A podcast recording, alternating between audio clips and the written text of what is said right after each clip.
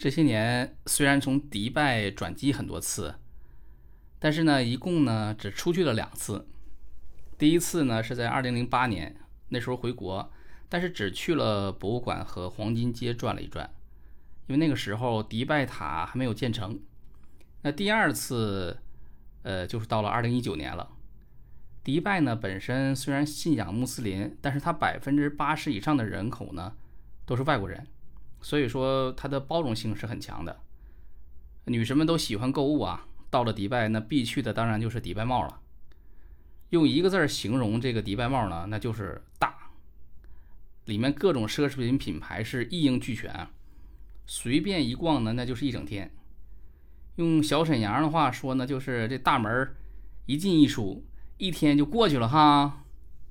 这个迪拜帽里面有一个水族馆，门口放着就是。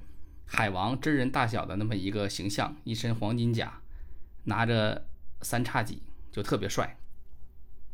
很遗憾，因为当时有其他事情呢，没有来得及进去啊。提醒一下有计划去迪拜旅行的朋友啊，这个支付宝里面呢，它可能会有一些海外使用的优惠券。像我上次去水族馆的话，就呃可以从一百九十五迪拉姆的这个门票降到。九十迪拉姆，那一迪拉姆呢？当时大概是一点六人民币，所以说这个优惠力度还是很大的。在迪拜帽里面呢，我们看到有这个在推推销的楼盘啊，呃，人民币是三万左右一个平方。因为对当地了解太少，我也不好评价它是贵还是便宜。不过感觉同样价位的话呢。如果是从投资的角度来看，个人认为不如去泰国的曼谷去买了。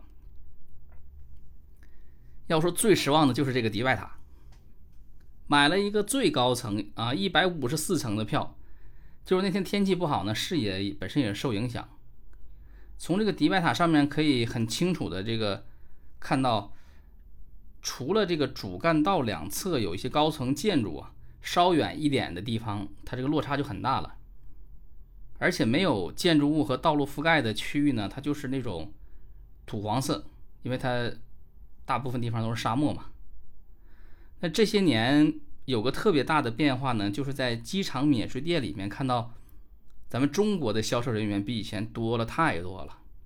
很简单，因为我们消费能力越来越强嘛，那我们买买买，那就要有。会汉语的人来给这些顾客来做相应的服务。嗯，好了，今天就聊这么多吧。下一次呢，跟大家聊聊缅甸。呃，应该是很多人也都没有去过这个国家。